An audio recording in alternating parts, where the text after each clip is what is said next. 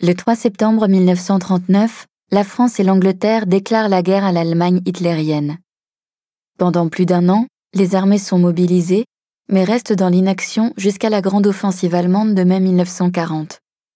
En quelques semaines, la défense française s'effondre et le maréchal Pétain, nommé chef du gouvernement, signe l'armistice avec les autorités allemandes le 22 juin.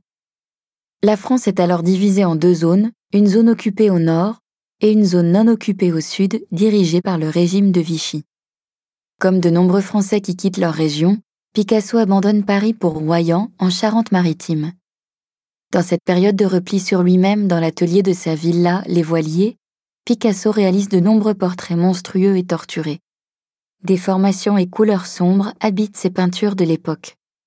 Picasso produit près de 750 œuvres à Royan, dans cette tête de femme, L'angoisse est palpable dans ce portrait empreint de douleur qui est peut-être celui de Dora Maar. Picasso reprend pour cette œuvre les couleurs des uniformes nazis, dont un exemple est également présenté derrière vous. Il utilise, dit-il, le vert sinistre et grisâtre, les bruns et les ocres cendreux. On retrouvera d'ailleurs cette palette sur des crânes dans des natures mortes peintes à la même époque. En août 1940, Picasso retourne à Paris dans l'atelier des Grands Augustins.